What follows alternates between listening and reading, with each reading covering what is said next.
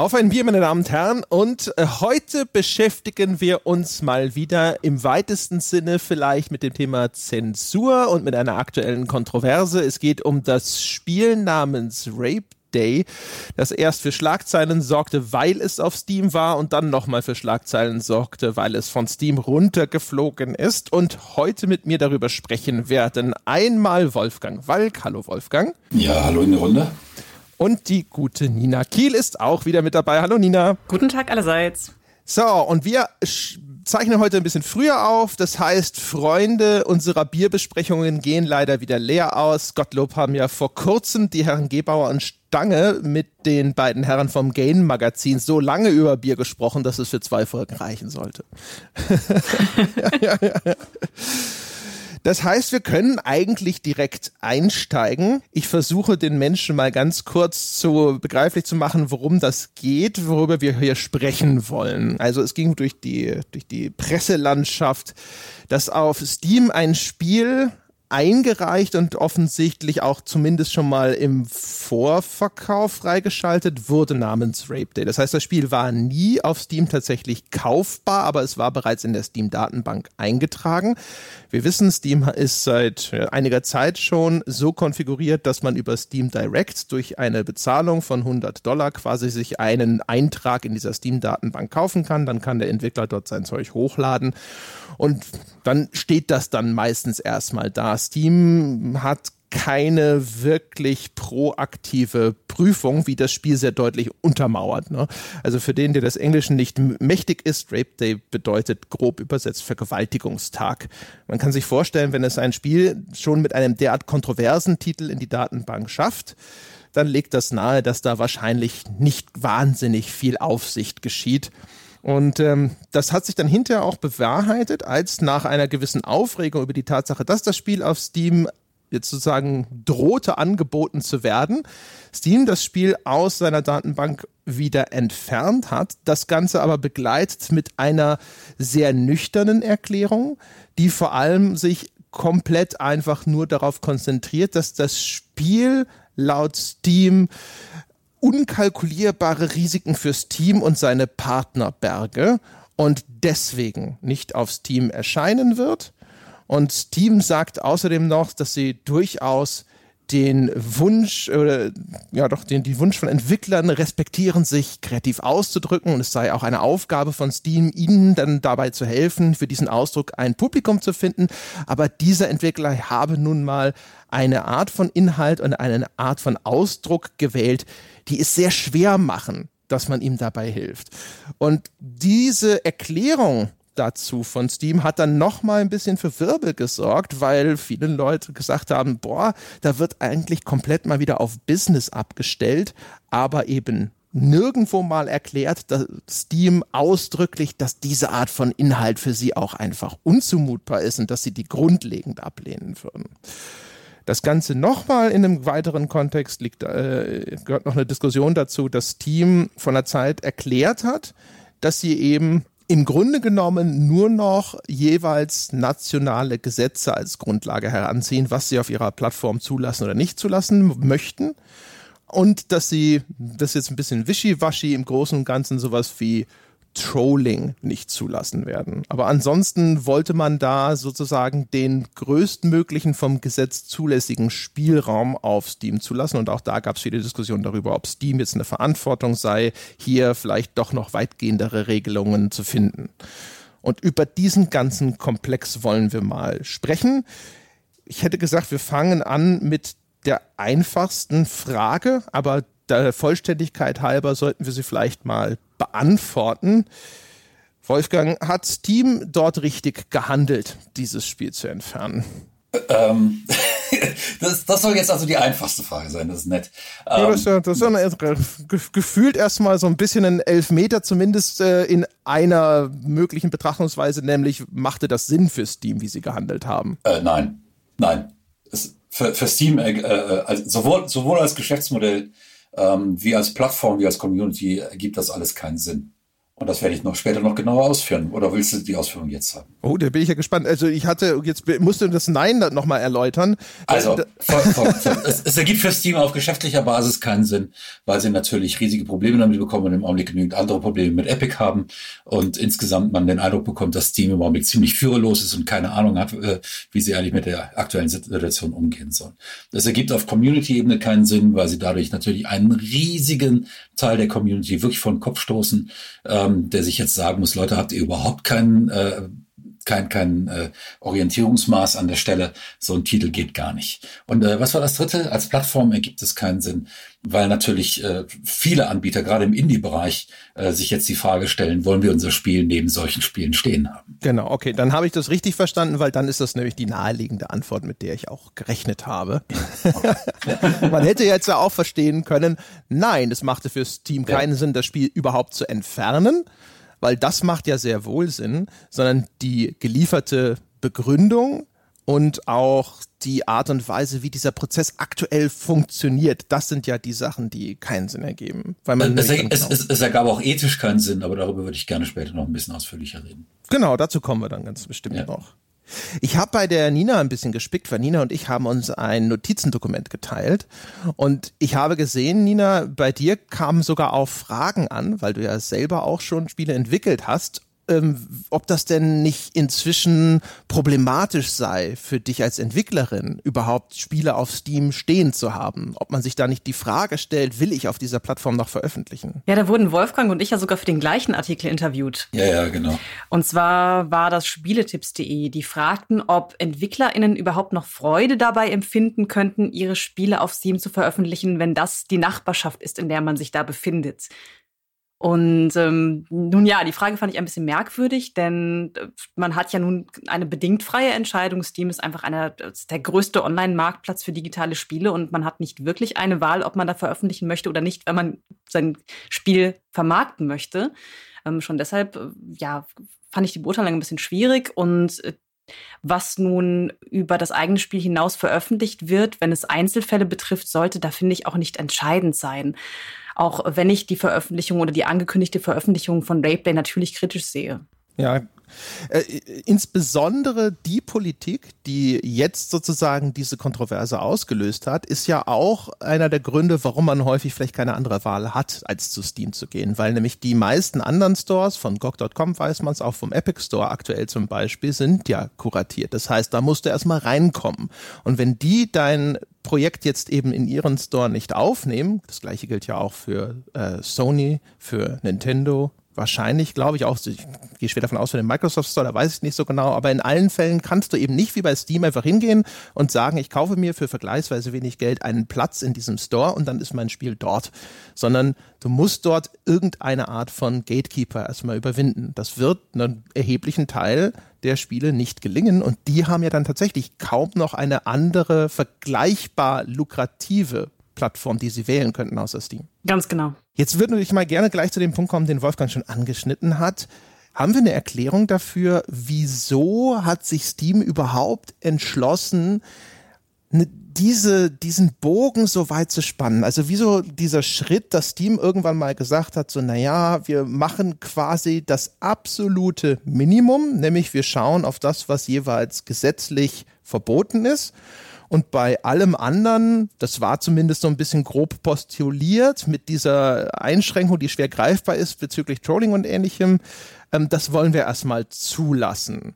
Wie kommt das? Wolfgang, du hast ja auch schon gesagt, das erscheint dir alles auch so ein bisschen komisch, so ein bisschen führungslos, bisschen planlos. Wieso verzichtet man auf, darauf, da auch einfach mal bei doch sehr eindeutigen Sachen klarer Stellung zu beziehen? Ich glaube, das hat sehr viel damit zu tun, äh, auf der einen Seite, dass das äh, aus dem amerikanischen, äh, aus dem Kulturkreis natürlich kommt, Valve, ähm, die eine sehr libertäre Einstellung äh, dazu haben und wo die sogenannten First Amendment Rights sehr hoch gehängt werden, viel höher ähm, als in Deutschland ähm, und wirklich Sachen erlaubt sind, für die man in Deutschland im Knast landen würde und äh, nach meinem Dafürhalten auch zu Recht im Knast landen würde. Ähm, ist zwar nicht völlig frei, Hate Speech ist auch da verboten. Ähm, das sollten wir auch im Rahmen dieses Themas durchaus nochmal noch mal, ähm, erwähnen, aber es gibt so ein bisschen die Sache so, ich darf sagen, was ich will, äh, was im Internet ja gerne, äh, auch in Deutschland und Europa immer wieder, ich darf hier sagen, was ich will. Ähm, nein, darf man eben nicht. Und in Amerika ist das noch viel stärker. Und äh, es ist auch noch viel stärker verdummbeutelt. Also da glauben die Leute tatsächlich, sie dürften absolut sagen, was sie wollen. Es würde alles unter das First Amendment äh, fallen. Und ich glaube, dass so eine Firma wie Valve, ähm, die ja eigentlich ursprünglich von der Spielentwicklung her kam, äh, die letzten Endes eine, eine Ausgründung aus Microsoft ist. Ähm, und Microsoft ist auch schon sehr schnell gewachsen und so weiter. Diese, diese ganze Silicon Valley-Kultur oder diese Westküsten-Kultur, die spielt da ganz stark mit rein. Das heißt, man möchte erstmal den Leuten alles ermöglichen. Dann ist es so, dass sie hatten dieses Experiment, äh, das ging auch mehrere Jahre und ich fand eigentlich, dass es gar nicht so schlecht gelaufen war, wo ich letztendlich mein Spiel da reinstellen konnte, wenn die Community das gut genug fand, wenn genügend Leute dafür stünden, dann durfte ich das Spiel später auf äh, Steam veröffentlichen. Das wurde auch kritisiert, aus verschiedenen Gründen, auch zu Recht kritisiert. Ähm, und deshalb ist Steam davon abgegangen und die Frage müsste zumindest im Raum stehen, ob das nicht vielleicht einfach so ein kleines Rückgratproblem war, dass sie dann gesagt haben, na komm, dann lassen sie einfach alles frei machen. Dann haben wir die Problematik nicht mehr, die Leute sollen 100 Dollar bezahlen, dann haben wir Ruhe. Und äh, der Umstand, dass überhaupt nicht kuratiert wird, der spricht mir eigentlich für diese Theorie, dass sie damit von Anfang an möglichst wenig zu tun haben wollten und eigentlich äh, sich sagen, lass uns doch hier in Ruhe Geld verdienen und äh, ansonsten äh, bauen wir mal auf die Selbstreinigungskräfte der, der Community, dass da nicht allzu viel Unfug passiert. Und äh, das ist ihnen jetzt auf die Füße gefallen, weil so funktioniert das Internet nicht. Und äh, das stellt man ja bei vielen dieser sozialen Plattformen fest, dass das Internet so nicht funktioniert, weil die Menschen so nicht sind. Ähm, Facebook hat Probleme, Twitter hat riesige Probleme, sie alle haben riesige Probleme mit äh, diesen Sachen. Und äh, ja, jetzt ist es bei Valve angekommen und die Frage ist, ob Valve daraus dann mittelfristig irgendwelche Konsequenzen ziehen wird. Tatsache ist, dass es ihnen mächtig auf die Füße gefallen und das ausgerechnet zu einer Zeit, wo eben noch ganz andere Probleme am Horizont, äh, nicht und nicht erst am Horizont sind, sondern eigentlich schon in der Vorstandsetage gelandet sind. Und deshalb denke ich auch, war, war auch möglicherweise zu wenig Zeit, sich darum zu kümmern. Ich würde hier gerne einhaken und darauf hinweisen, dass die Regelung des völlig freien Umgangs mit den Inhalten ja eine relativ neue ist, die nämlich seit ungefähr einem Jahr besteht. Ja. Und vorher gab es ja Kuration, allerdings vor allem in Bezug auf sexuelle Inhalte. Und äh, das finde ich sehr interessant, dass also doch sehr viel zugelassen wurde. Die Regeln waren halt nicht klar einsehbar, man wusste nicht genau, was zu erwarten ist. Aber bei sexuell expliziten Inhalten war hinlänglich bekannt, dass die in aller Regel nicht zugelassen werden und dass entsprechende Spiele entweder zensiert werden müssen oder gar nicht erst erscheinen dürfen. Genau. Und das hat sich ja jetzt erst mit dieser sehr offenen Veröffentlichungspolitik die aber auch nach wie vor sehr schwammig ist, tendenziell geändert. Die sind so ein bisschen so vielleicht von einem Extrem ins nächste getappt. Ne? Also vorher war, wurde ihnen ja so ein bisschen vorgeworfen, dass sie so die amerikanische Prüderie auf ihrer Plattform äh, für die ganze Welt ähm, sozusagen zuständig erklärt haben und dann eben auch Spiele auf der Plattform nicht zugelassen wurden die zumindest ein Teil der Spielerschaft durchaus als wertvoll empfand. Und jetzt äh, so haben sie sozusagen die Rolle rückwärts gemacht und haben halt gesagt, so erstmal so gut wie alles ist dann zulässig. Was ich aber nicht verstehe, das ist mal so eine Frage an euch beide, aber vielleicht kann Nina mal als Erste antworten, ist halt, in diesem aktuellen Klima, ne? also in einer Zeit, in der wir sehr viel diskutieren, in der ein MeToo-Hashtag grassiert, in dem äh, Plattformen wie Facebook, Twitter und so auch mit ihrem Umgang von Inhalt, mit Inhalten sich einer Verantwortung stellen müssen oder zumindest wird das gefordert, wie Wolfgang das eben schon beschrieben hat. Dann so ein Statement zu veröffentlichen, das gefühlt, wenn man das liest, eigentlich bei jedem den Eindruck erwecken muss, hier wird absolut nur reines Business-Kalkül befreit von jeder Moral oder ethischer Verantwortung postuliert. Ist das nicht, das ist doch THQ Nordic Level von PR-Dummheit, oder nicht? Nina. Also meinst, meinst du nun das Statement, das in Reaktion auf Rape Day veröffentlicht genau. wurde? Oder, ach so, okay. Ja, ich kann es mir auch nicht recht erklären, denn da war völlig absehbar, dass dieses Statement so nicht einfach akzeptiert wird, werden würde, dass daran auch Kritik geübt würde, und zwar von zahlreichen Seiten. Und genau das ist ja jetzt auch passiert. Deswegen kann ich persönlich nicht nachvollziehen, wer auf die Idee gekommen ist, das so zu formulieren und wer das für eine gute Idee gehalten hat. Ist es, ist, also Wolfgang, ist das nicht noch eigentlich sogar noch zusätzlich ein Ausdruck oder muss das nicht zumindest die Botschaft nach außen vermitteln, dass Steam jetzt der der Inhalt an sich jetzt irgendwie erstmal wirklich wurscht ist? Äh, ich glaube, es zeigt vor allem, dass ähm, in dieser ganzen Internetkultur, Gaming-Kultur und so weiter nach wie vor sehr viele Leute unterwegs sind, die den Schuss immer noch nicht gehört haben, die das alles wegwischen und sagen, ja, lass, lass diese Feminazis da mal rumspinnen, das wird schon wieder weggehen. Ähm, und ich glaube, aus diesem Geist heraus ist diese, ähm, ist diese äh, PR-Message entstanden, wobei es natürlich sein kann, dass dann in dem Moment die Kontrollmechanismen, die vielleicht sonst bei Steam äh, gegriffen hätten, nicht gegriffen haben, weil die gerade mit anderen Dingen beschäftigt sind. Möglich. Kann es, ist es vorstellbar, dass äh, hier tatsächlich jetzt inzwischen sogar versucht wird, dass den Leuten, die sich vielleicht dieser Anti-PC-Kultur zurechnen möchten, also die Leute, die sagen so, hey, äh, lass hier politische Diskussionen und Computerspiele bitte nicht vermischen und so, dass man denen auch schon nicht mehr auf die Füße treten möchte? Ja, das halte ich für möglich. Ich halte vor allen Dingen für möglich, dass derjenige, der es verfasst hat, genau zu dieser Kultur gehört. Und dann war sein Vorgesetzter gerade anderweitig beschäftigt. Und dann wurde das Ding halt einfach rausgelassen. Äh, ich weiß ja, wie, wie das in so Firmen manchmal passiert. Wenn Stress ist, dann passieren solche Dinge. Natürlich kann man das auch wieder nach außen nicht zugeben. Aber es gibt ja zumindest die Möglichkeit, dann sozusagen nachzubessern. Sogar ein THQ Nordic hat sich dann immerhin befleißigt, dass dann ihr Vorstandsvorsitzender nochmal sehr deutlich sich distanziert hat da vor diesem Auftritt bei HN. Und Steam hätte ja auch die Möglichkeit zu sagen, hey, äh, die Reaktionen auf unsere Stellungnahme, äh, ne, die bewegen uns jetzt dazu, nochmal eine weitere Erklärung abzugeben und uns nochmal dann eindeutiger zu positionieren. Davon hat man ja bislang auch abgesehen. Aber das ist ja relativ konsequent für Steam, soweit ich das bisher in den letzten Jahren beobachten konnte, denn da wurde meines Wissens selten mal nachgebessert. Wenn es äh, Statements gab, die in die Kritik gerieten, dann kam wenig zurück auf diese Kritik, sondern man hat das weitestgehend so stehen lassen. Das gilt ja auch für die neue Veröffentlichungspolitik, die seit einem Jahr in Kraft ist, die nicht nochmal nachgebessert wurde. Man hat halt ein Quasi-Monopol. Genau. Noch. Mal sehen. Also zumindest jetzt auch in der aktuellen Phase, wo sich ja zumindest jetzt mit dem Epic Store endlich mal ein ernstzunehmender Mitbewerber vielleicht abzeichnen könnte, ist ja schon eine also Wolfgang hat ja schon gesagt, vielleicht liegt es auch gerade daran, dass da gerade so ein bisschen Tumult ist, weil eben solche Entwicklungen aber äh, viele Kräfte binden in dem Unternehmen und dass die Aufmerksamkeit woanders ist. Aber umgekehrt sollte das ja eigentlich die Phase sein, wo man auf sowas besonders achtet. Dass eine Diskussion wie, boah, will ich mit meinen Produkten in diesem Store vertreten sein, erst gar nicht aufkommt. Ja, natürlich, aber äh, du weißt ja, wie das ist. Äh, jahrelang haben die sich in ihrem Ruhm ge, äh, gesuhlt und äh, waren unangreifbar und äh, dann bildet sich so ein Bewusstsein heraus, dass man auch unangreifbar ist. Und dann kommt ein ernsthafter Angriff und in dem Augenblick weiß man nicht mehr, wie man damit umgeht, weil man das gar nicht gewohnt ist. Es gibt auch keine Kultur, damit umzugehen. Es gibt keine Mechanismen, die greifen können, die bekannt sind. Ähm, das ist ja wie, wie, wie in einem Iglu, in dem Feuer ausbricht. Sowas kennen Eskimos nicht. Die wissen nicht, was zu tun ist. In Europa kommt die Feuerwehr, löscht den Brand. Was, wie sollen in einem Iglu ein Feuer ausbrechen? Die Mentalität haben die. Das, das Bild ist übrigens brillant. wie in einem Iglu, in dem Feuer ausbricht. Großartig.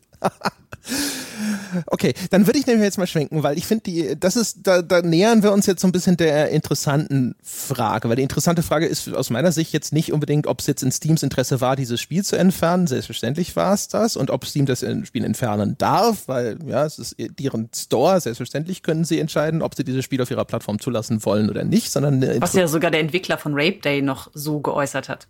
Genau, ja. Und ähm, ich finde, die interessante Frage ist, äh, mal zu dis diskutieren, ob unsere instinktive Zustimmung, dass dieses Spiel auch entfernt werden sollte, tatsächlich in irgendeiner Form äh, so vielleicht rational belegbar ist oder nicht. Ähm, weil da kann man ja durchaus drüber diskutieren. Wolfgang und ich haben das in unserer Folge, in der wir allgemein zum Thema Zensur diskutiert haben, sogar schon mal so ein bisschen angeschnitten. Ich sage jetzt schon mal vorsichtshalber ein Disclaimer. Ich weiß nicht, wie sich diese Diskussion entwickelt. Ich bin ja so ein bisschen der Moderator heute. Das heißt, es kann sein, je nachdem, was ihr zwar jetzt sagt, dass ich ab und zu mal so Fragen stelle aus der Position des Teufelsadvokaten, die also dumm sind oder vielleicht implizieren könnten, dass ich eine bestimmte Position selbst vertrete. Ich bitte darum, das bitte im Hinterkopf zu behalten, dass äh, die Fragen, die ich stelle, nicht automatisch bedeuten, dass ich dieser Ansicht bin. Also sollte ein Spiel wie Rape Day nicht vielleicht auf Steam existieren dürfen? Warum ist äh, ein Spiel, das sich auf die Fahnen geschrieben hat, dass der Spieler während einer Zombie-Apokalypse als Psychopath spielen darf, der Vergewaltigungen ausführen darf, das sich selbst beschreibt als eine schwarzhumorige Komödie. Warum darf das nicht auf der Plattform existieren? Erklärt mir das. Nina, fang mal an. Meine grobe Antwort dazu ist eigentlich recht einfach. Also das, das Erste, was mir in den Sinn kommt, und zwar, dass Steam, wie gesagt, die größte Online-Plattform, der größte Online-Distributor für digitale Spiele ist und deswegen eine so vielfältige, große Zielgruppe hat und das volle Angebot von digitalen Spielen abbildet. Rape Day allerdings würde ich eher in eine Nische einordnen, sagen, dass es ein Spiel ist, das bewusst bestimmte Darstellungen zelebriert, eventuell auch um damit sexuell zu erregen, wenn die Darstellungen explizit sind. Und ein solches Spiel gehört für mich genauso wenig zu Steam wie ein Hardcore-Porno mit Vergewaltigungsfantasien in einem Medienmarkt gehört. Einfach deshalb, weil das Spiel von sehr vielen Leuten automatisch gesehen wird, für die es definitiv nicht geeignet ist. Okay, das heißt also, du würdest sagen, unzulängliche Jugendschutzmechanismen bei Steam sind der Hauptgrund? Das ist für mich der allerwichtigste Punkt, ja. Okay. Beziehungsweise nicht nur die unzuläng unzulänglichen ähm, Mechanismen, sondern dass äh, dieser große Marktplatz ja eher für für Mainstream, für konventionelle Titel gedacht ist und eben nicht für zum Beispiel sexuelle Fetische. Das hat Steam ja auch in den letzten Jahren ziemlich deutlich klar gemacht. Dafür gibt es ja durchaus eigene Plattformen und ich denke, dass Spiele wie Rape Day dann eher auf diese Plattformen gehören. Wie gesagt, ne, im Mediamarkt steht ja auch kein Hardcore-Porno neben dem Hollywood-Film. Hm.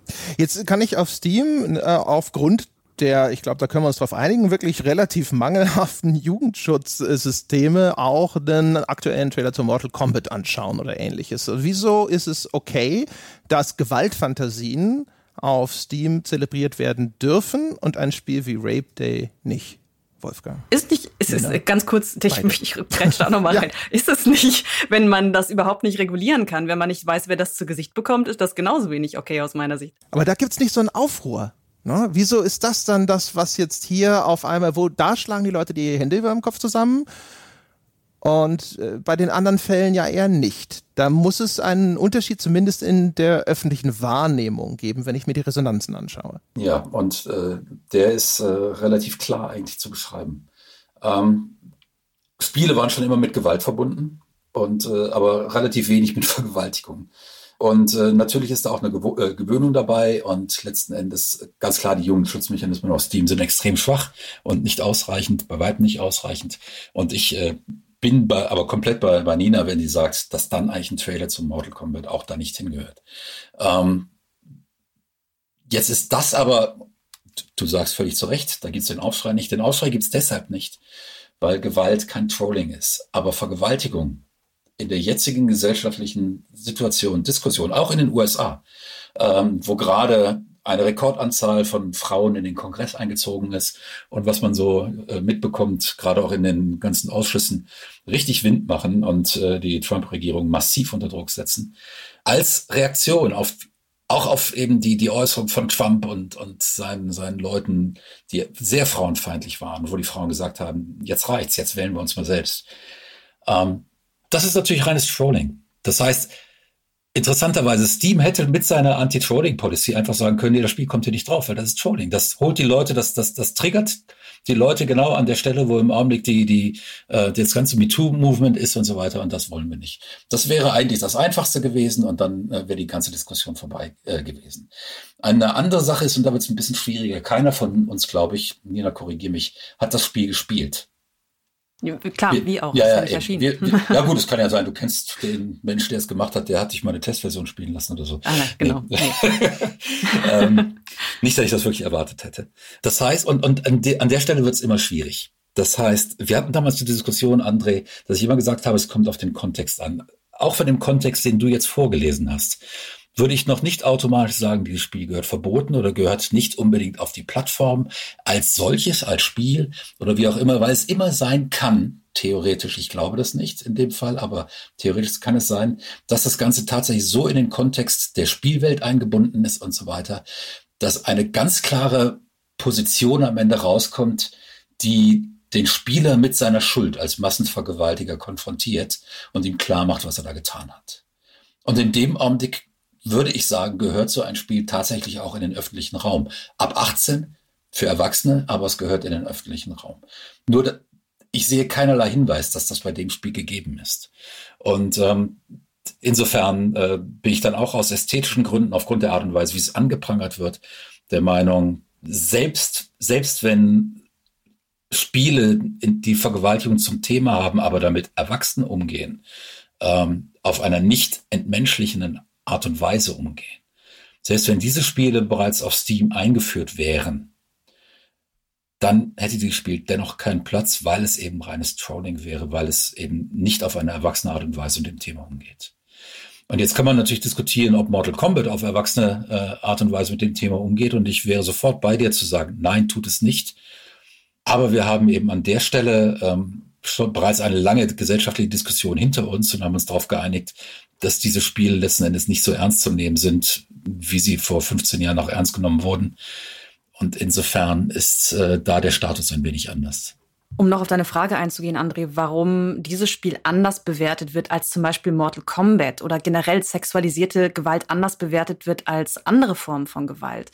Ich denke, das spielt eine wichtige Rolle, dass sexualisierte Gewalt eine stark geschlechtsspezifische Gewalt ist, denn sie richtet sich vorwiegend sowohl in der Realität als auch in digitalen Spielen gegen Frauen. Sie ist also sehr einseitig. Und äh, das sorgt bei vielen Leuten dafür, dass diese enorme Ablehnung entsteht, dass eben vorwiegend oder ausschließlich Frauen in diese Opferrolle gedrängt wird und eine Form von Gewalt dargestellt wird, die noch dazu so unfassbar intim ist, die das, das Opfer wirklich auf eine, eine Art tangiert, wie das bei anderen Gewaltformen nicht der Fall ist. Denn es, es geht ja bei Vergewaltigungen auch um ein bewusstes Herabwürdigen des Opfers im sexuellen Kontext. Dieses ich sorge dafür, dass die Person sich einfach absolut nicht mehr sicher fühlt.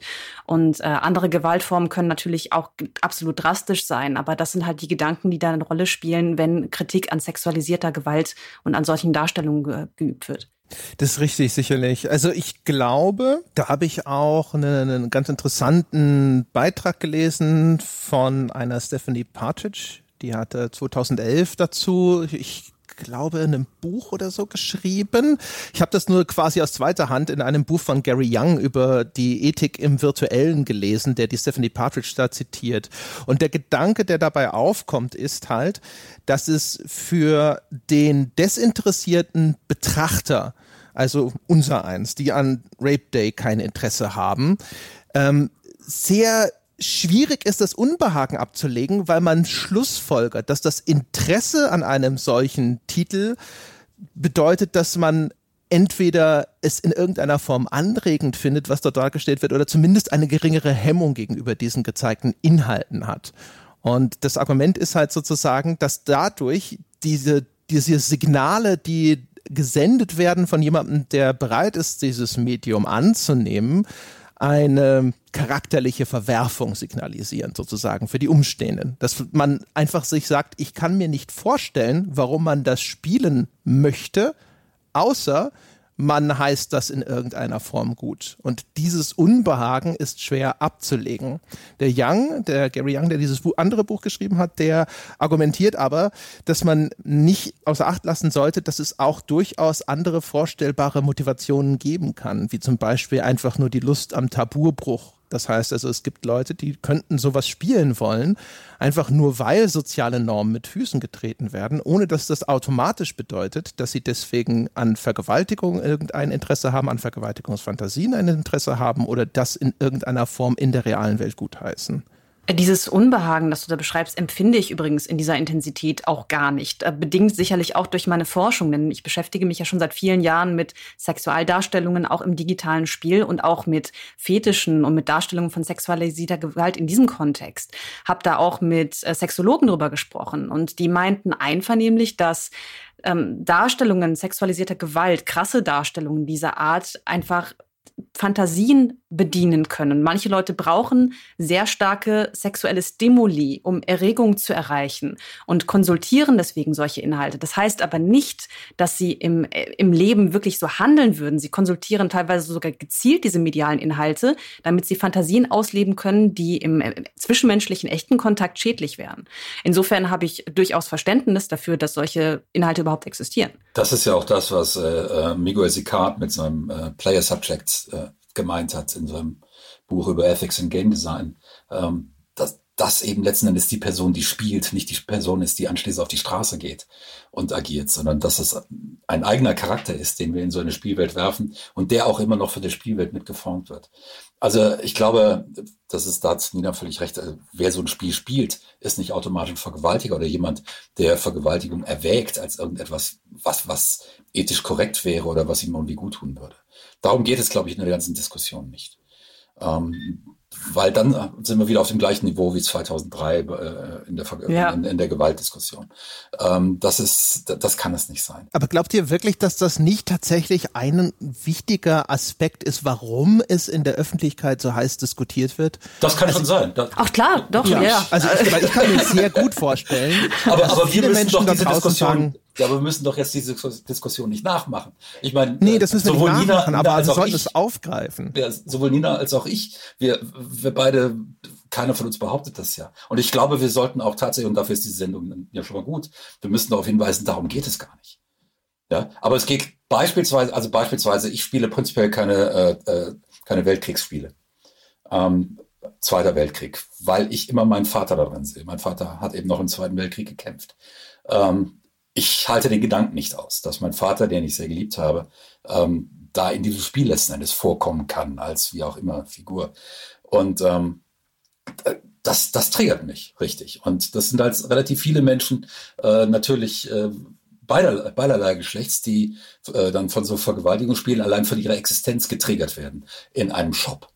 Ähm, Gewalt, äh, kann in sehr vielen sehr distanzierten Formen dargestellt werden. Ich kann es machen wie in Serious Sam, ich kann es äh, wirklich, es gibt, äh, wir haben eine unglaublich umfangreiche Kultur darin, Gewalt auf verschiedensten Ebenen so zu distanzieren, dass sie uns nicht mehr triggert. Und ich glaube, sehr viele Menschen setzen sich auch nur Gewaltdarstellungen aus, die sie letzten Endes nicht mehr triggern. Ähm, bei Vergewaltigung existiert das so nicht in unserer Kultur. Und ich wüsste auch nicht, wie das funktionieren soll. Zumindest nicht, wenn äh, eine Frau sieht, eine Frau, die schon mal vergewaltigt wurde, oder auch ein Mann, der schon mal vergewaltigt wurde, ähm, wie jemand anders vergewaltigt wird. Ich weiß nicht, wie da eine distanzierte Darstellung funktionieren sollte. Vor allem, weil Vergewaltigung ja in der Regel ein Selbstzweck sein muss. Also warum sollte man vergewaltigen, wenn nicht um der ja. Vergewaltigung willen oder um eben dann in Konsequenz sexuelle Stimulation zu erfahren, während andere Gewaltformen in digitalen Spielen ja dazu dienen, ein bestimmtes Ziel zu erreichen. Man erschießt zum Beispiel andere Figuren, um dann eine um, um so seine eigene Bastion zu verteidigen oder um etwas einen anderen Part einzunehmen. Das heißt, man arbeitet auf etwas hin und beseitigt einfach nur diese gesichtslosen Hürden mit einer bestimmten Gewaltform. Und bei Vergewaltigung, Vergewaltigungsopfer können auf einem solchen Weg zu einem Ziel ja keine wirklichen Hürden sein. Also wie soll das aussehen? Ja. Das ist auch noch ein wichtiger Punkt. Ja, das andere Beispiel in der Hinsicht wäre dann äh, sowas wie das Gelgun 2, über das Wolfgang, der einst mal eine Kolumne verfasst hat, in der man in so einer Art Ego-Shooter mit so einer Pheromonkanone auf Schulmädchen geschossen hat, die dadurch dann sexuell willig wurden. Wo man immerhin argumentieren könnte, dass da für aus der, des Spielers Blickwinkel das einfach nur eine Zielerfüllung ist. Das ist ja das, worauf Nina jetzt so ein bisschen abgezielt hat, so wie man im Shooter sagt, ich töte nicht, ich sammle nur Punkte, könnte man da ja, weil das auch in der Darstellungsform an dem Shooter sehr ähnlich war, dass man sagt, so, ja, da wollte derjenige vielleicht nur das Spielziel erreichen. Also alleine durch die Beschäftigung mit dem Spiel können wir nicht automatisch zwingend schlussfolgern, dass er das tut, um seiner sexuellen Fantasie zu genügen. Nein, nein, darum ging es aber auch nicht. Die äh, Indizierung erfolgte ja äh, wegen eines Verstoßes gegen äh, den, den äh, Jugendpornografie. Genau, ähm, ich wollte nur auf die Kolumne hinweisen, das war, das war nicht auf den Inhalt bezogen. Ja, ja, klar, genau. Das, aber äh, letzten Endes ähm, ist das natürlich auch wieder interessant. Umgekehrt habe ich sowas noch nie gesehen. Ne? Also irgendwie scheint es, scheint es das Bedürfnis nur in Bezug auf Frauen zu geben. Ich glaube auch nicht, dass man in Rape Day dann tatsächlich auch junge Männer hätte vergewaltigen können. Ähm der Autor schrieb zumindest, dass der Spielcharakter selbst vergewaltigt werden kann. Aha. Okay, das heißt, man, oh, aber, man vergewaltigt dann aus Selbstverteidigungsgründen? Oder, oder, oder wie funktioniert also die, die Geschichte ist, dass die Zombie-Apokalypse, die Zombies sind sozusagen auf ihre niedersten Instinkte reduziert und in diesem Fall ist es nicht nur Hunger, sondern eben auch Sex. Und deswegen vergewaltigen die Zombies alles, was ihnen vor die Flinte läuft sozusagen. Und es gibt in dem Spiel auch irgendeinen bulligen, dicklichen, männlichen Charakter, der, so habe ich das jetzt aus kon dem Kontext der Äußerung, der Autor hat einen AMA auf 4chan durchgeführt. So, sogar der Autor von Rape Day geht nicht auf 8chan, THQ übrigens, Zwinker, Zwinker, ja. Und ähm, der hat dort, also aus dem, was er dort geschrieben hat, schlussfolgere ich, dass dieser, dieser dickliche Charakter sich zwischendrin auch in einen Zombie verwandelt, je nachdem, welche Entscheidung man in dieser Visual Novel trifft. Und dann kann auch deine eigene Spielfigur, ich gehe davon aus, sie ist männlich durch den Zombie da vergewaltigt werden. Der Vollständigkeit halber möchte ich noch ergänzen, dass das umgekehrte Bedürfnis selbstverständlich existiert. Es gibt nicht nur Vergewaltigungsfantasien von Männern, die Frauen einbeziehen, sondern auch Frauen können Erregung dabei empfinden, entweder davon zu fantasieren, dass sie selbst oder andere Frauen erniedrigt werden oder auch Männer erniedrigt werden. Man schaue sich dann nur im Fanfiction- und Fanart-Bereich um, um tausende Beispiele zu finden. Okay, ja, aber äh, ein Spiel hat's, äh, ist daraus noch nicht entstanden, oder? Nicht, ja, doch, es gibt so ein paar schonen Eispiele, in denen denen ah. Männer Männer allerdings so. sexuell belästigen. Aber diese Spiele sind halt überwiegend für Frauen gemacht. Äh, bevor wir das Fass aufmachen, ich würde sagen, das, das, ist ein Thema für eine andere Sendung, warum Frauen sich jetzt äh, Männer anschauen, die andere Männer sexuell belästigen. Aber das Interesse an, also das Interesse an Vergewaltigungsfantasien besteht auch bei der weiblichen Zielgruppe. Nur das wollte ich sagen. Okay. Jetzt beunruhigst du mich gerade, aber gut. Ähm, das tut mir leid. Ja, gut. Ähm, André hat sicher noch ein paar Fragen. ja, in der Tat, ja. Ja, ja also ich würde gerne noch mal ganz kurz zu diesem äh, Diskussionsstrang zurückkehren. Also wir, wir sind halt wieder so eine, ihr seid so eine erschreckend aufgeklärte Runde wieder und habt das so einfach so, ja, na ist ja klar, dass das so und so. Aber ähm, so, ich glaube, dass es für so manchen da draußen tatsächlich ja erstmal eine bittere Pille ist zu schlucken, oder? Dass man sagt, so ein Spiel hat eine Existenzberechtigung, dass man sagt, es ist vielleicht noch nicht mal zwingend notwendig zu äh, Schlussfolgern, dass das unbedingt zur sexuellen Stimulation gespielt wird und dann auch noch, selbst wenn, ist das nicht notwendigerweise was Schlimmes, so wie Nina das gesagt hat. Das ist, glaube ich, etwas, das für viele Leute eine Aussage ist, die ihnen schwer zugänglich ist. Das wird in dieser Diskussion auch sicherlich eine Rolle spielen. Keine Ahnung, Nina, kannst du zur Vermittlung beitragen? Inwiefern?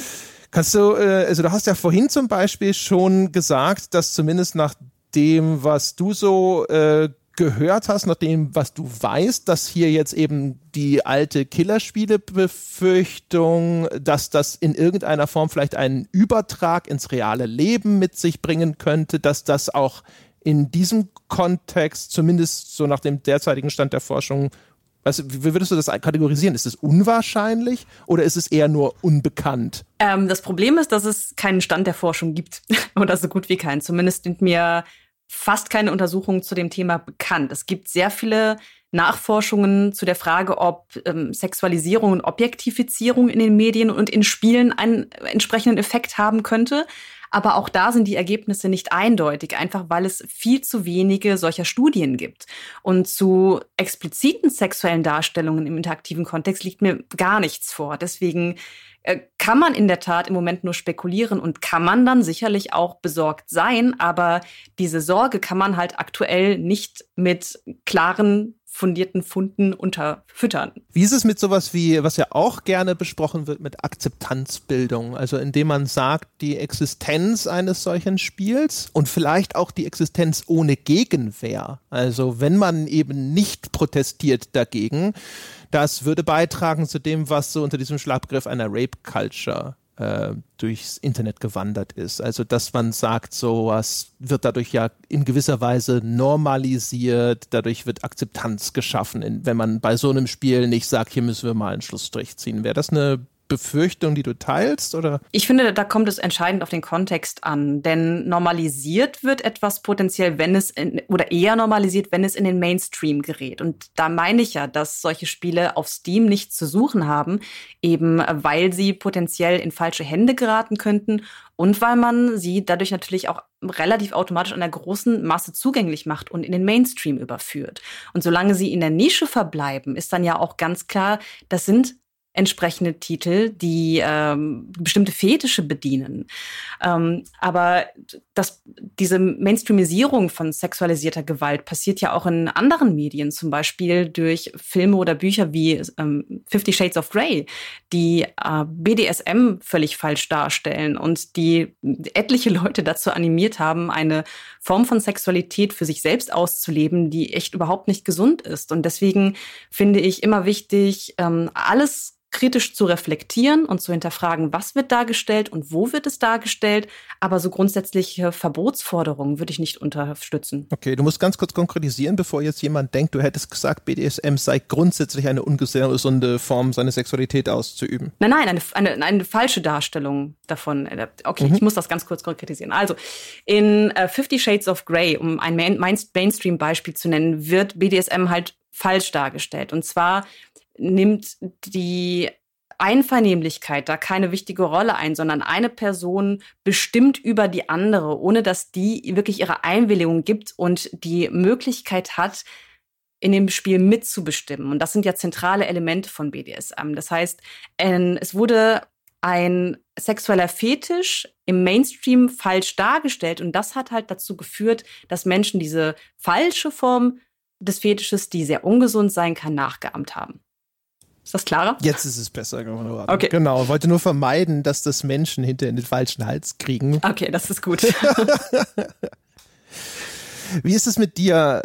Wolfgang, äh, machst du dir Sorgen, inwiefern äh, ist äh, ein Spiel auch oder ja, eine, dass eine Legitimierung stattfindet, wenn solche Spiele auch auf so einer Mainstream-Plattform zugelassen würden? Ist es so eine Art ein Adelsschlag, der problematisch wäre, wenn Steam sowas zulassen würde? Ich weiß nicht, ob ich es so formulieren würde. Also Tatsache ist natürlich, dass schon die Diskussion um so einen Titel ähm, dafür sorgt, dass Leute sagen, ach, sowas gibt's und äh, dann schon an der Stelle eine Normalisierung stattfindet, nämlich dadurch, dass die Leute wissen, dass es was gibt.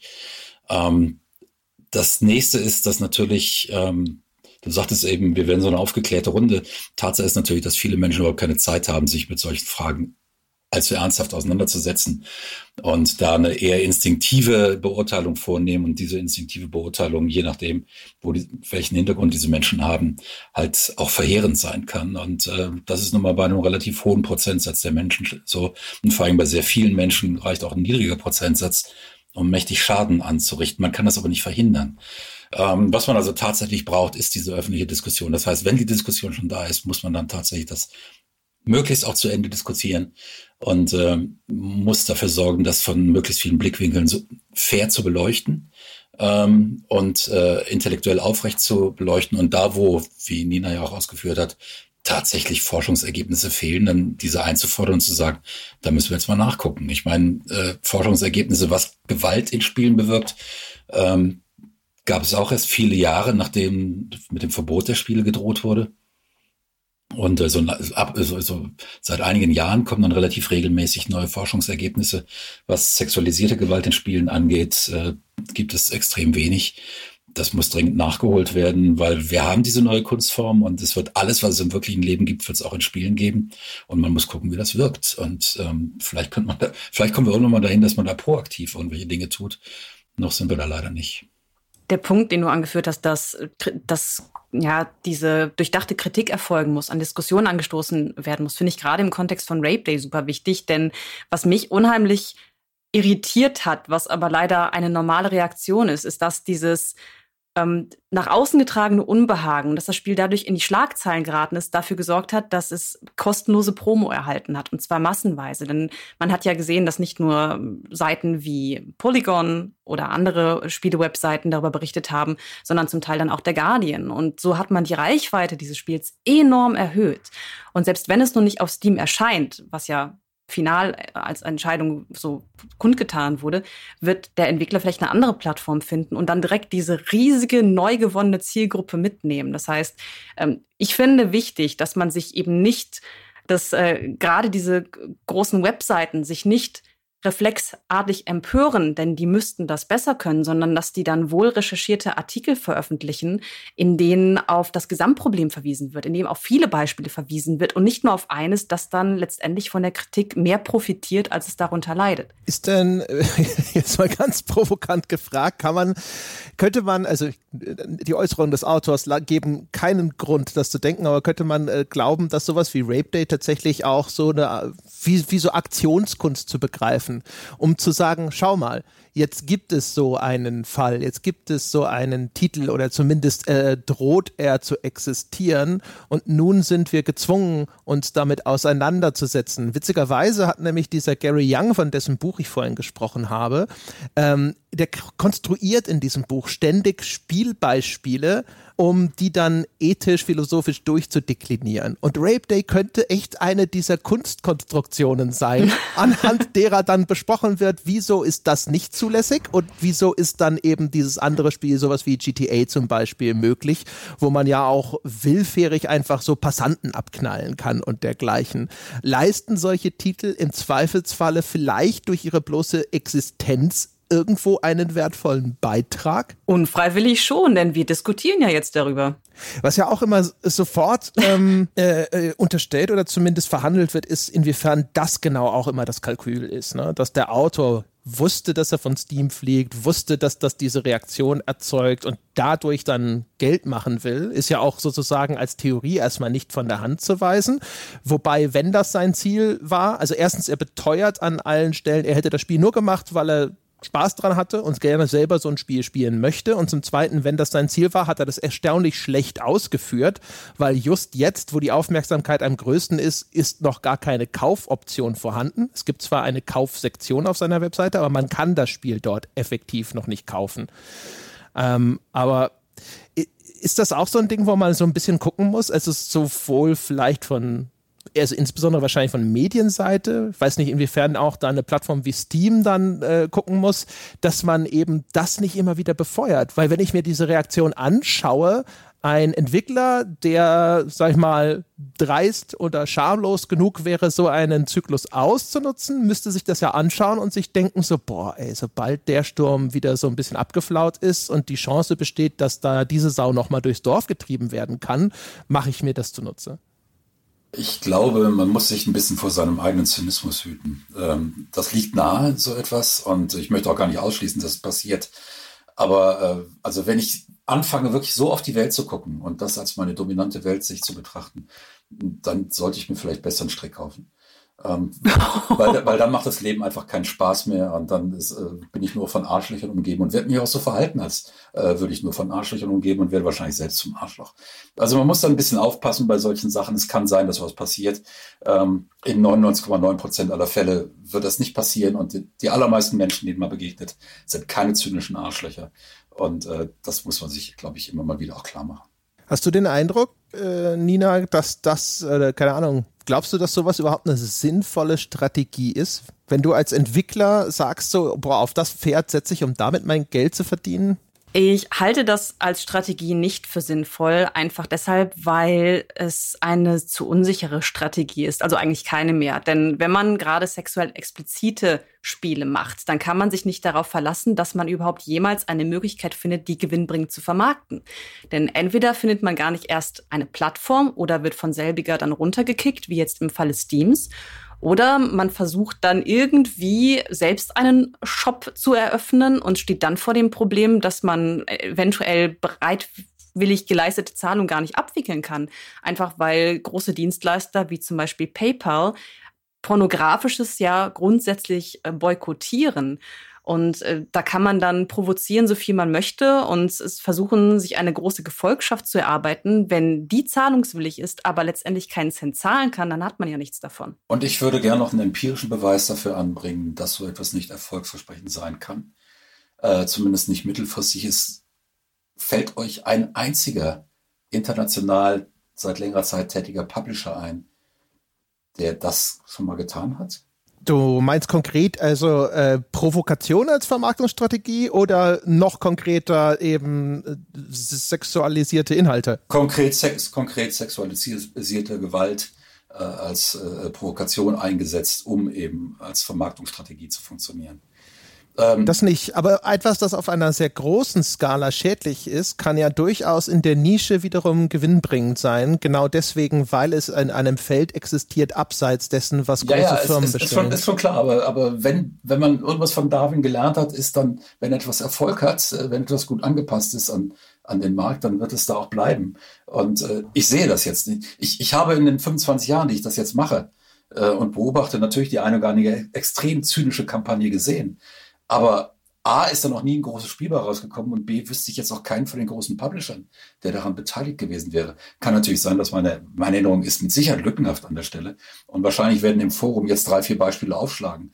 Aber das sind dann drei, vier Beispiele aus 25 Jahren. Ja, mir fällt auf Anhieb auch nur einer der Hitman-Teile ein. Da gab es eine Anzeigen- oder Plakatkampagne, ähm, mit der Überschrift ähm, Tod kann so schön sein, aber auf Englisch. Ich glaube, im deutschen Raum ist das gar nicht erschienen. Und darunter waren dann getötete Menschen zu sehen. Und das äh, eine Bild mit einem weiblichen Mordopfer war halt ansatzweise sexualisiert. Denn sie war relativ leicht bekleidet, äh, lag auch, wurde entsprechend drapiert, damit sie eben ästhetisiert aussieht und ein bisschen erotisch.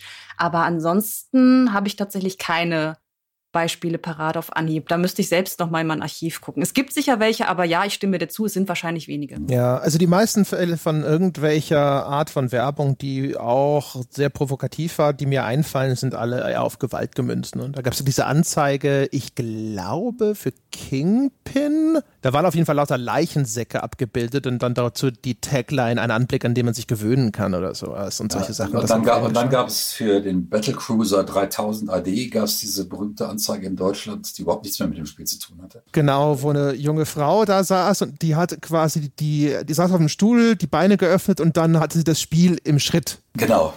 Genau. das ist aber auch wirklich ein altes das Beispiel. Ist ein sehr altes Beispiel, ja. Genau. ja, ja. Also da gibt's da gibt's definitiv neuere, die habe ich ja. jetzt gerade nicht parat, könnte ich die für die Forendiskussion gerne noch raussuchen, aber da geht's ja dann schon wieder nicht um sexualisierte Gewalt. Nee, nee, natürlich. Da geht's genau. um rein, da geht's um blanken Sexismus, der natürlich ein Problem ist, das ist ganz klar. Ja.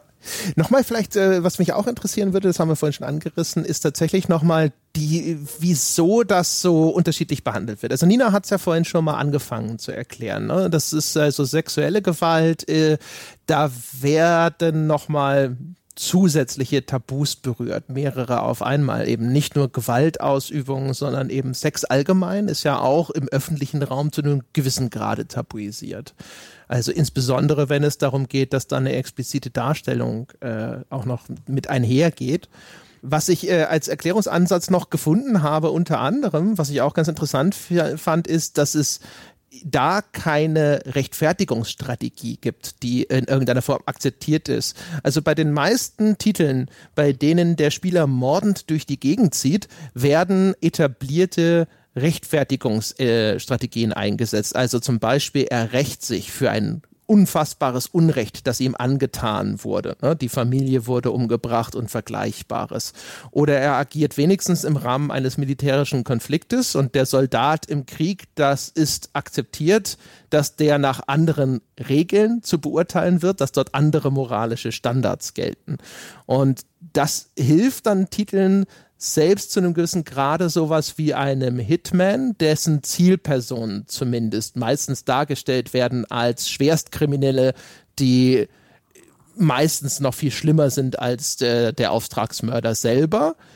Wo sich das aber nicht erstreckt, zum Beispiel darauf, dass ja in Hitman die Option zumindest besteht, auch wenn sie vom Spiel, ich glaube, in der Punktewertung zumindest abgestraft wird, dass man Unschuldige, ne, also Mitarbeiter in einem Hotel oder so, umbringen kann, um an eine Verkleidung zu, äh, zu gelangen, die einem dann die Erfüllung des Auftrags leichter macht. Ähm, aber ist, wieso ist sozusagen sowas dann noch okay? Ist das wegen dem dem, dem, dem, dem, dem emotionalen Effekt eher der Fall, dass das eine sozusagen etwas ist, das sind, ist man auch gewohnt. Ne? Die Darstellung von Mord und Totschlag in Medien versus sexuelle Gewalt ist etwas, das eher die Leute abprallen lässt. Moment, es gibt ja eine klassische Rechtfertigung für die Einbindung sexualisierter Gewalt, unter anderem in Spielen, und zwar die Aussage, dass Vergewaltigungen ein realweltliches Problem sind und das Spiel so realistisch wie möglich sein soll. Das betrifft dann meistens natürlich nicht aktive Handlungen. Also wir spielen dann keine Person, die vergewaltigt, sondern beobachten die Vergewaltigungen nur. Aber die Einbindung dieser Inhalte wird ja schon auf diese Weise gegebenenfalls gerechtfertigt mhm, und das auch ja. gerne vorauseilend. Genau, aber das ist eine, ich, ich sprach von einer interfiktionalen Rechtfertigung. Das heißt, der Spieler so. kann sozusagen durch diese Rechtfertigungsstrategie seine seine Aktionen im Spiel als nicht so verwerflich vor sich selbst legitimieren. Das, was du sagst, ist ja dann eher eine externe Rechtfertigung, die Alles sagt klar, deswegen. Ja, da habe ich dich missverstanden. Zumal diese Rechtfertigung dann ja wiederum Gewalt rechtfertigt, weil ich dann natürlich den Vergewaltiger äh, töten werde. In der Regel. In der Regel in diesem Spiel. Ja, ähm, das, stimmt. Das ist, ähm, das ist natürlich viel, also erstens ja, es ist viel einfacher Gewalt als Gegengewalt zu rechtfertigen als Vergewaltigung, weil sowas wie eine Gegenvergewaltigung ist zumindest extrem selten. Ähm, das ist das Erste. Das Zweite ist, und da, auch das haben wir darüber gesprochen, Gewalt ist natürlich wesentlich etablierter. Gewalt ähm, ist etwas, dem jeder Mensch in seinem Leben begegnet. Nicht jedem begegnet eine Vergewaltigung. Ähm, sogar nur einer Minderheit der Menschen zum Glück begegnet eine Vergewaltigung direkt. Ähm, und dann ist es so, dass natürlich eine Vergewaltigung immer ein Machtgefälle darstellt, das ausgenutzt wird. Ähm, das heißt, der Starke wendet sich gegen den Schwachen.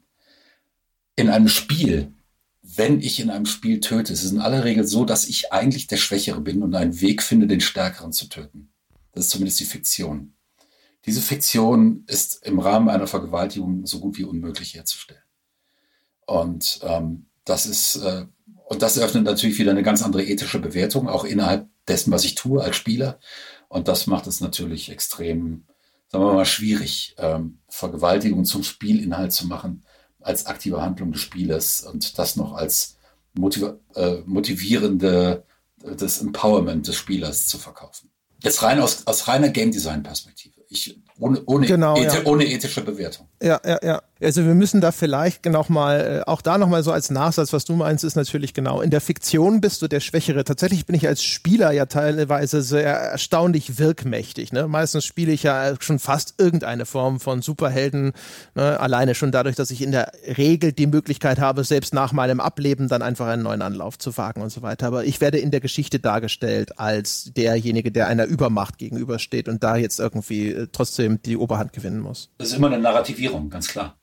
Ähm, die, die, abstrakte Mechanik selbst ist, äh, man kann auch abstrakt, man kann abstrakt niemanden töten und niemanden vergewaltigen. Es ist immer eine Erzählung, die wir da haben und die Erzählung, ähm, gegen eine Übermacht anzutreten, mich mit Gewalt durchzusetzen, ist natürlich eine deutlich motivierender als die in der Übermacht zu sein und äh, schwächere Menschen äh, zu traumatisieren und zu beschädigen. Das, die eine Erzählung ist für mich, ist für, ist für 90 Prozent der Menschen motivierend, die andere ist für weit über 90 Prozent der Menschen, hoffe ich, demotivierend. Die andere findet sich dann in 90 Prozent der pornografischen Spiele. ja, wirklich, genau. Kannst du erklären, Nina, warum ist das so, dass das äh, in der Wahrnehmung so unterschiedlich ist. Das sind ja beides eigentlich ganz kategorische Verstöße gegen äh, jede Form von Miteinander, ne? also Mord und Vergewaltigung, beides.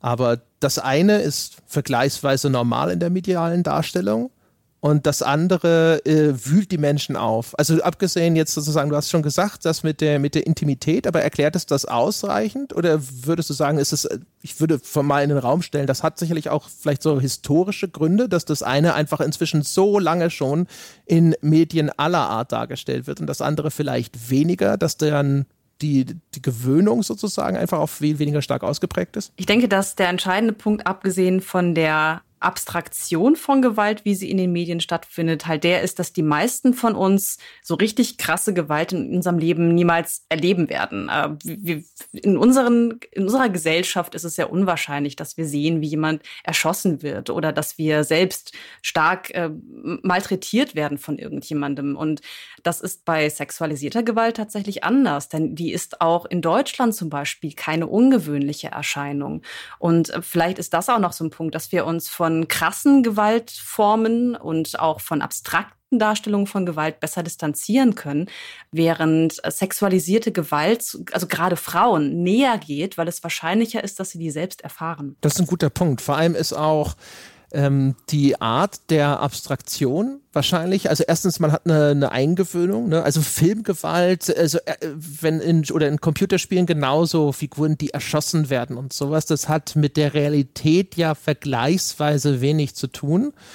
Das heißt, es gibt erstmal ein etabliertes Modell der Abstraktion und zum Zweiten ist es vielleicht auch einfach schwieriger. Ne? Also ich, mir fehlt die Fantasie, mir vorzustellen, in welcher Form man zum Beispiel eine Vergewaltigungssequenz so weit abstrahieren sollte, dass sie gutierbar wird auf einmal. Also außer man würde halt, keine Ahnung, komplett abblenden oder sowas. Eben, ne? dann kannst du sie eigentlich nicht mehr zeigen. Genau, im Film gibt es da den einen oder anderen Kunstgriff, der schon gesehen wurde. Aber im Computerspiel, wenn ich dann auch noch aktiv handelnde Figur bin, wird es dann noch schwieriger. Die, die, die Übergriffigkeit ist, äh, ist die, die, die uns abschreckt. Also neutrale Beobachter werden normalerweise abgeschreckt dadurch, wenn irgendjemand sich stark übergriffig gegenüber anderen Menschen verhält. Jetzt in, in, in einer sehr allgemein, sehr allgemein formuliert. Ähm, deswegen hatte ich das auch gesagt, dass, als ich von Gewalt sprach, sprach ich jetzt nicht von dieser extremen Gewalt wie, wie Totschlag oder sowas. Aber ich glaube, ich kenne keinen Mann meines Alters, der nicht vor seinem 20. Lebensjahr dreimal kräftig in die Schnauze geschlagen bekommen, bekommen mhm. hat. Ähm, wir haben alle Gewalt erfahren äh, in ernsthaften Schulhofschlägereien, in ernsthaften Schlägereien ähm, auf irgendwelchen Sportplätzen, was weiß ich nicht. Ähm, jetzt äh, möchte ich das nicht mit einer Vergewaltigung vergleichen, um Gottes Willen, bitte verstehe mich da nicht falsch. Nee, nee. nee, und das ist ja auch nicht nee, die Form in, äh, von Gewalt, die wir in digitalen nein, nein, Spielen nein, immer mal wieder sehen und die dann eher kritisiert Aber es ist eben, es ist eben in, in dem Augenblick, wo ich meine Machtposition ausnutze, um stark übergriffig gegenüber anderen Menschen zu werden, ist das für neutrale Beobachter und die allermeisten Menschen haben dann doch ein relativ gesundes äh, Gefühl für solche Situationen und äh, schlagen sich nicht auf die Seite des Bullies. Ähm, das ist abschreckend. Und das will man se selbst nicht tun. Und interessanterweise wollen selbst Bullies das eigentlich nicht tun. Und äh, äh, also ich habe Bullies kennengelernt, die sich über andere Bullies beschwert haben. Ähm, und, und dann ja. muss man ihnen erklären, dass sie eigentlich genau das Gleiche machen. Das war ihnen überhaupt nicht bewusst. Ähm, und sie haben das auch abgelehnt. Sie wollten das überhaupt nicht wissen und wurden dann wieder zu Bullies. Äh, also es ist, es, die, die menschliche Psyche ist schon sehr stark äh, äh fragmentiert an der Stelle. Und ähm, aber instinktiv wollen wir auf dieser Seite nicht sein. Und ich glaube, eine Vergewaltigung, es gab einmal dieses furchtbare Umfrageergebnis, dass ein Viertel aller deutschen Männer äh, Vergewaltigung unter bestimmten Umständen rechtfertigen können. Ähm, unglaublich äh, hohe Zahl für mich. Aber auf der anderen Seite sind immer noch 75 Prozent, die sagen, no way, da gibt es keine Rechtfertigung. Und das ist halt die große Mehrheit. Ne? Und für, auf der anderen Seite werden, wird wahrscheinlich die Mehrheit sagen, ja, für Gewalt kann es Rechtfertigung geben, wenn jemand auf meine Kinder losgeht. Äh, da greife ich zur Knarre, ist doch ganz klar. Was mich auch interessieren würde, glaubt ihr, weil ja zum Beispiel jetzt im Film zum Beispiel gibt es garantiert immer noch sehr viele Fälle, wo entsprechende Darstellungen durchaus für kontroverse Diskussionen gesorgt haben aber man kann nicht behaupten allgemein, dass es beim Film grundlegend problematisch sei, sowas wie eine Vergewaltigung zu zeigen und zu thematisieren. Hat das auch was mit dem Status des Mediums zu tun? Und inwiefern sowas akzeptabel wird und dann nochmal zusätzlich auch mit der Qualität des Werkes, weil im Falle von Rape Day haben wir es ja mit einem erkennbar dilettantischen Produkt zu tun. Es ist eine Visual Novel, sozusagen das Dreirad des Spieleentwicklers, wo die Einstiegshürde, um sowas zu realisieren, wahrscheinlich auch so niedrig ist wie bei fast keinem anderen Genre, nennen wir es mal so. Und das deswegen halt auch erstmal grundlegend. Es gab null Zutrauen dass da etwas Wertvolles bei entstehen könnte. Während ich glaube, oder ich würde mal die These zumindest in den Raum stellen, wenn das eben nicht auch noch so schrottig gewesen wäre und dann nicht auch noch ausgerechnet ein Computerspiel, wo es zum Beispiel auch an Leuchttürmen wieder fehlt, ich glaube, da hatten Wolfgang das jetzt und ich das mal auch schon bei der Zensur drüber gesprochen, die belegen, dass dieses Medium ein solches Thema tatsächlich behandeln kann in einer angemessenen Art und Weise ähm, dass das dann halt einfach zusätzlich diese Kontroverse anfeuert? Nina, du zuerst? Du ich muss noch überlegen. Dann, dann fange ich mal mhm. ähm, ich glaube ja, es ist nach wie vor viel Zutrauen in, in, in äh, das Genre Computerspiel, in die Kunstform Computerspiel, ähm, die eben an einigen Stellen durchaus noch den Bedarf hat, den Nachweis zu erbringen, dass sie das kann. Ähm, beim Thema Gewalt hat sie das erbracht, bei Thema Krankheit, Tod und so weiter. Es gibt viele Themen, wo sie das inzwischen äh, erbracht hat. Bürgerkrieg, Krieg im Allgemeinen. Beim Thema Vergewaltigung nicht. Und wenn das Ding dann als Rape Day daherkommt und äh, eine solche Beschreibung reingestellt wird, ist auch der Anfangsverdacht, dass dieses Werk es nicht schaffen wird, durchaus gerechtfertigt. Also ich glaube, ähm, man hätte, wenn das Ganze, man hätte wahrscheinlich bei jedem Richter ein äh, äh, äh, einen Durchsuchungsbefehl bekommen, wenn das Ganze irgendwie mit einer Hausdurchsuchung hätte erledigt werden können. Der Anfangsverdacht war einfach zu stark. Eine andere Sache ist natürlich die Sache mit dem Film. Im Film ist es von vornherein so, dass ich mich mit der handelnden Figur nicht identifizieren muss. Im Spiel bin ich die handelnde Figur. Das ist etwas komplett anderes. Deshalb ist Film ist ein völlig anderes Medium. Jedes andere lineare Medium ist eines, wo ich einen großen Abstand zur handelnden Figur einnehmen kann, sehr leicht. Das geht beim Spiel eben deshalb nicht, weil ich die handelnde Figur bin und auch zu verantworten habe, was ich da tue. Jetzt ist natürlich eine Visual Novel von vornherein auch wieder so angelegt, um möglichst viel Abstand zwischen den Spielercharakter und den Spieler äh, äh zu legen.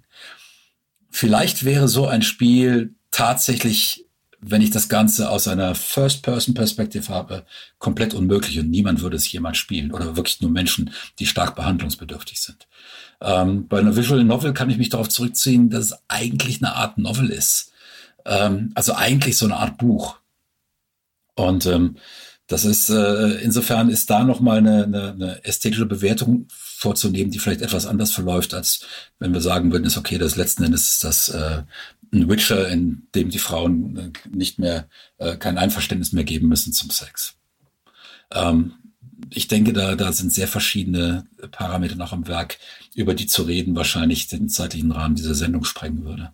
Ich glaube nicht, dass, äh, um auf die Filmfrage zurückzukommen, ein vergleichbarer Film mit ähnlichem Inhalt weniger oder signifikant weniger Kritik ernten würde, würde er bei ein, in einem großen Multimedia-Markt angeboten, überhaupt auf einer großen das Plattform, auf der man auch Mainstream-Filme bezieht. Also ich denke nicht, dass die, die Bewertung da wirklich so unterschiedlich wäre, ja, sondern äh, es, es gibt Filme dieser Art, aber die sind dann auch in der entsprechenden Nische. Und darum geht es gerade mir jetzt zum Beispiel, ne, dass äh, egal ob Film oder Spiel, sowas existieren kann und einen Nutzen haben kann, aber es muss halt richtig eingeordnet werden. Das ist der entscheidende Punkt.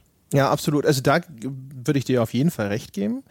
Ähm, ich glaube halt, dass bei Spielen die Kritik schon an einem Punkt einsetzen würde, wo sie bei Filmen vielleicht noch nicht existiert, wobei das aber auch immer gefährlich ist, das stimmt schon. Ich habe jetzt zum Beispiel, als ich mich im Vorfeld der Folge umgeschaut habe, habe ich gesehen, was mir vorher nicht bekannt war, dass es eine Diskussion darüber gab, dass Vergewaltigung in TV-Serien so inflationär anscheinend eingesetzt würde, ne, mit äh, Verweise auf Game of Thrones und andere Serien, die mir gar nicht bekannt waren und dann dort Diskussionen abgebildet wurden, zum Beispiel auch unter Drehbuchautoren über dieses Für und Wider. Also zum Beispiel, so als Aspekt, der da zur Sprache kam, war dann, dass äh, die Vergewaltigung gerne benutzt wird als das traumatische Erlebnis im der Vergangenheit einer weiblichen Protagonistin, die dann erklärt sozusagen, warum sie heutzutage vielleicht besonders geschult ist als Kämpferin oder sowas. Oder es wird halt genutzt, um einen Bösewicht als besonders böse zu markieren. Richtig, genau. Ne? Also sozusagen dieses, ähm, das traumatische Erlebnis in der Vergangenheit, das ist dann halt bei den männlichen Protagonisten zum Beispiel ein etabliertes Klischee, wäre halt in der Vergangenheit als Soldat in irgendeiner Form. Und ähm, das war tatsächlich ganz interessant. Auch inwiefern ähm, zum Beispiel die Art und Weise, wie der Erzählstrang einer Vergewaltigung im Film eingesetzt wird, nämlich sehr häufig zum Beispiel auch als ähm, Motivationsimpuls für einen männlichen Protagonisten, der die geschändete Ehre der Frau wiederherstellen muss oder Rache nehmen muss für das, was da geschehen ist. Also ist es nicht so, dass der Film frei ist von kontroversen Diskussionen in seinem Umgang damit? Nein, da gibt es ganz viele Diskussionen. Gerade auch beim prominenten Beispiel Game of Thrones, das du ja selbst erwähnt hast, gab es viel, viel Kritik in Bezug auf diverse Vergewaltigungsszenen und insbesondere eine Vergewaltigungsszene, die in den Büchern gar nicht vorkam und für die Serie in dieser Form geschrieben wurde.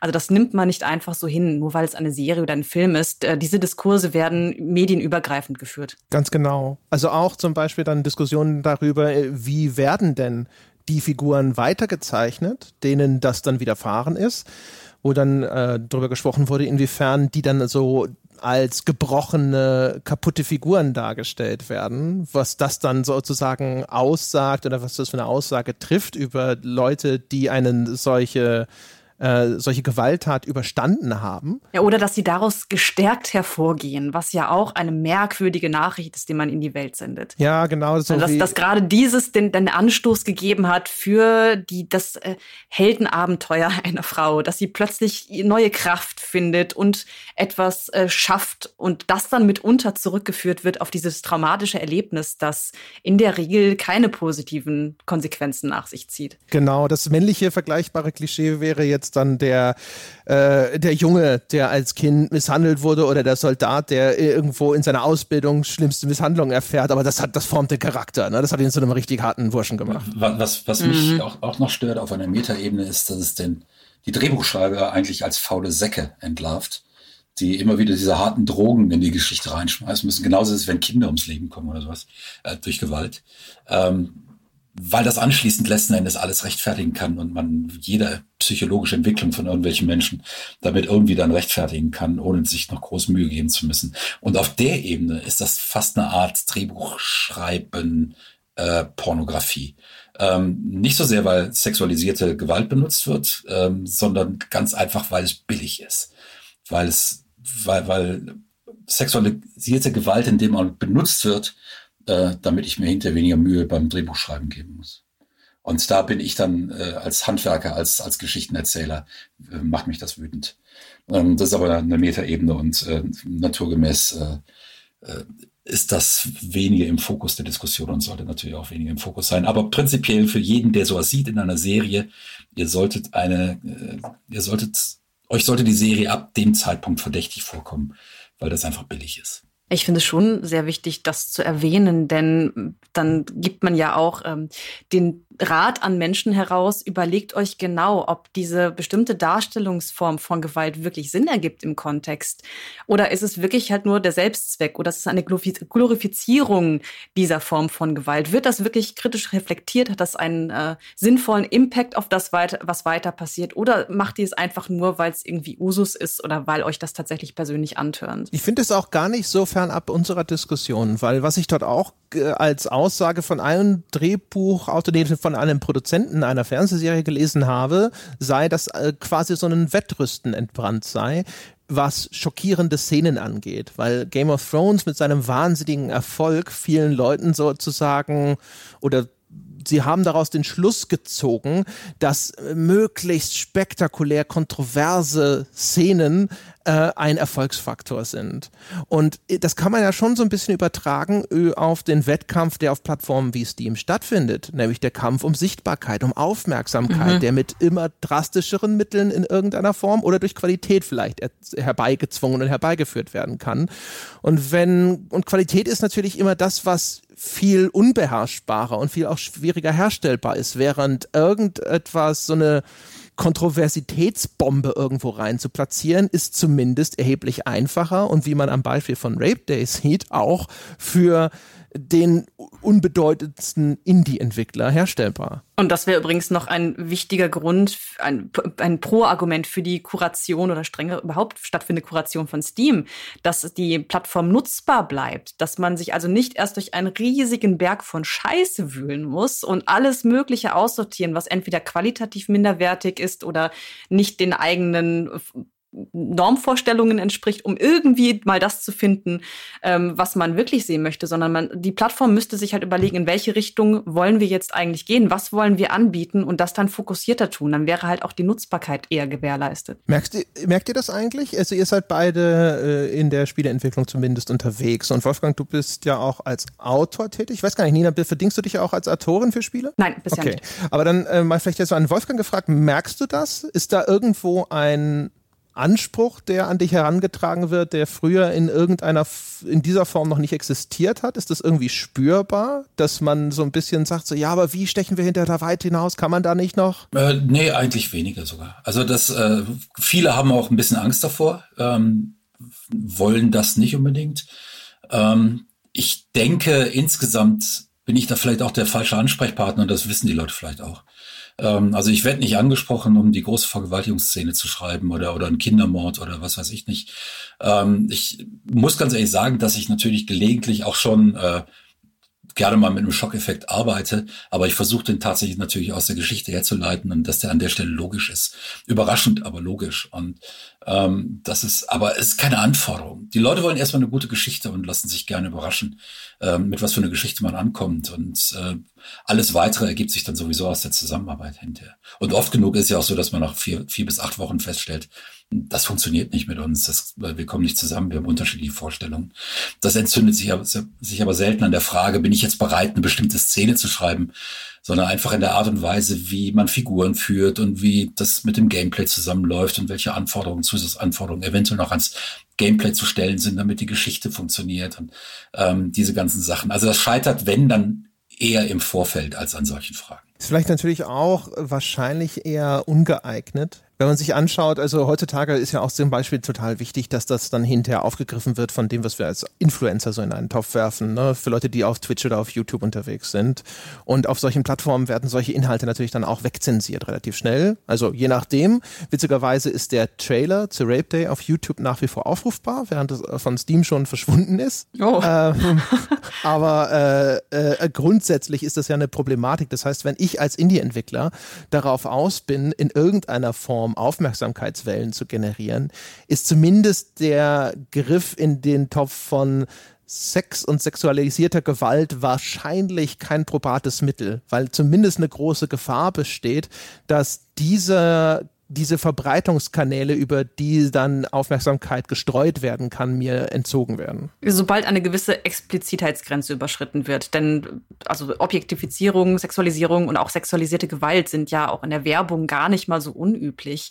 Aber da findet dann eher so eine abstrakte Ästhetisierung statt. Es werden bestimmte ähm, Motive gezeigt, aber die halt nie so explizit, wie es jetzt zum Beispiel bei Rape Day der Fall hätte sein sollen. Genau, das wurde ja auch dort nicht. Also sowohl dieser YouTube-Trailer, der zeigt keine einzige Szene sexueller Gewalt oder auch nur von Nacktheit und auch das Spiel, als es noch auf Steam aufrufbar war. Ich habe das selber nicht gesehen. Ich habe jetzt nur Screenshots angesehen, die auf den entsprechenden Artikeln eingebettet waren, aber auch dort waren die Szenen, die zu sehen waren, die Screenshots, die der Entwickler dort eingestellt hat, die waren alle mehr oder minder unbedenklich. Das ist die größte Assoziation von Gewalt an sich, die ich gesehen habe, war eine Frau, der eine Pistole in den Mund geschoben wurde, aber das war halt auch, also die war jetzt nicht irgendwie erkennbar nackt oder sonst irgendwas. Aber da, wir haben über einen Punkt noch gar nicht gesprochen, der wichtiger Teil der Promo war. Und zwar hat ja der Entwickler explizit hervorgehoben, dass man im Spiel auch einen Säugling würde töten können. Ja, das war das geplant, aber das musste er leider entfernen. Ja, ja. Er hat angekündigt und hat es dann aber wieder rausgenommen, damit das Spiel doch veröffentlicht werden kann, wie geplant, weil er schon ahnte, dass das ein Problem werden könnte. Aber die bloße Erwähnung dessen, ne, das legt natürlich schon nahe, dass gezielt dieses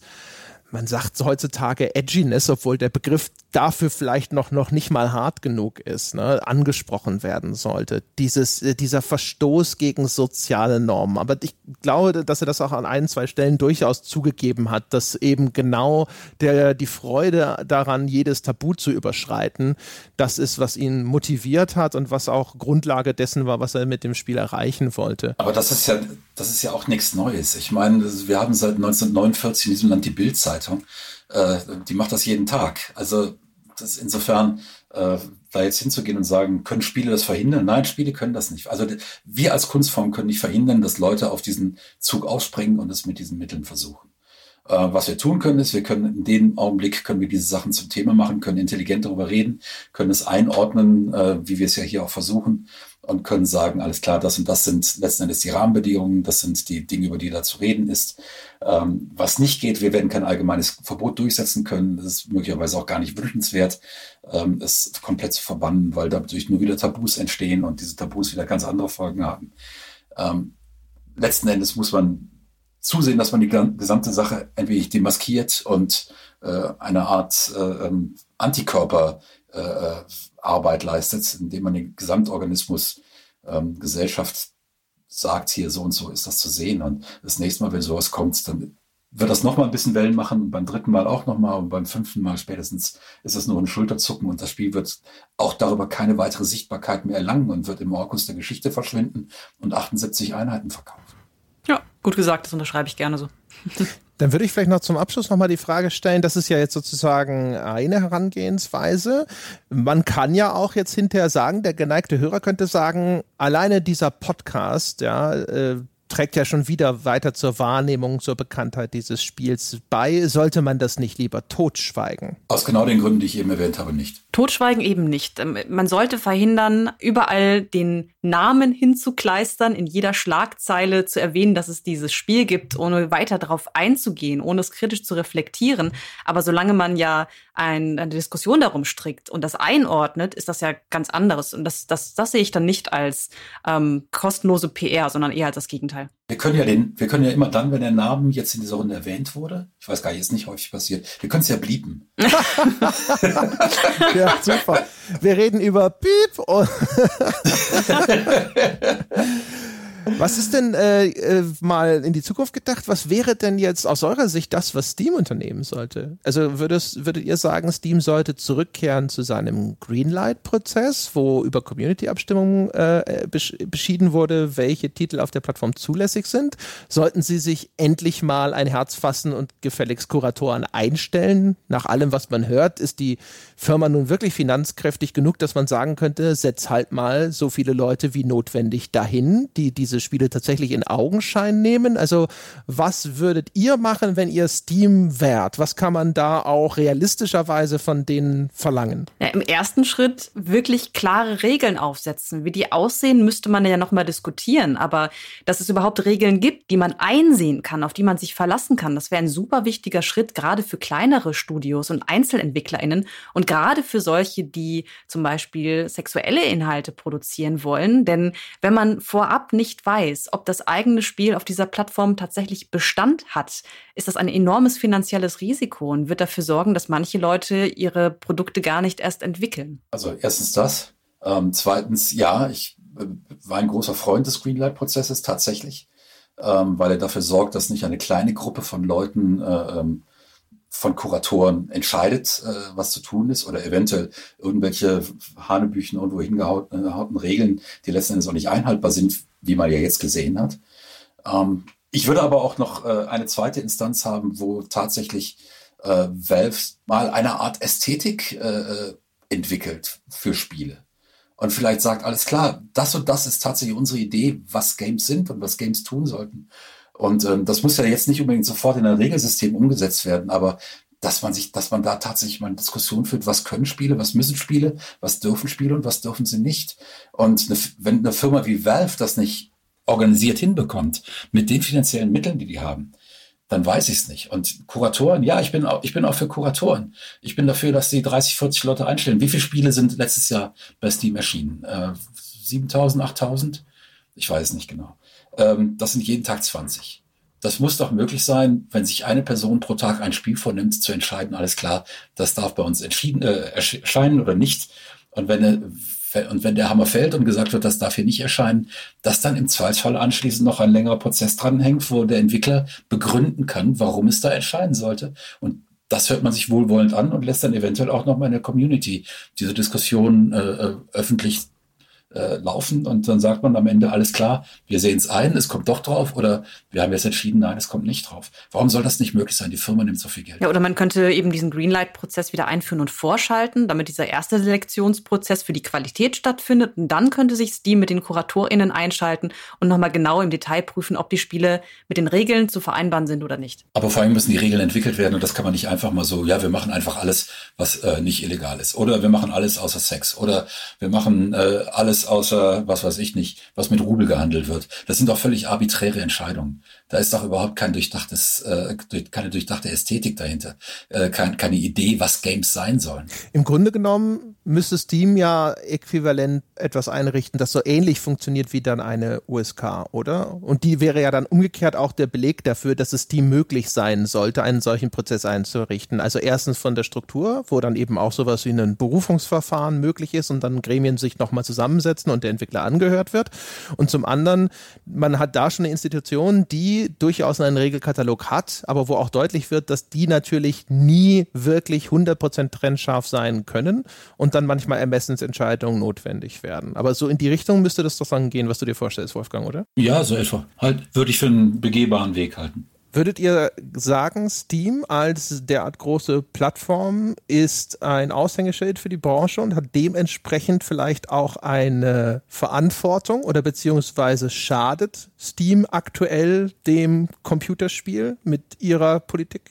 Ja, äh, Steam hat eine, eine Vorbildfunktion, allein schon deshalb, weil sie ein Monopol haben, ein quasi Monopol und das äh, geht immer. Eigentlich sollte es gar nicht möglich sein, sowas zu haben. Äh, da es aber nun mal da ist, haben sie auch eine, äh, eine Verantwortung gegenüber dem Markt, das ist ganz klar.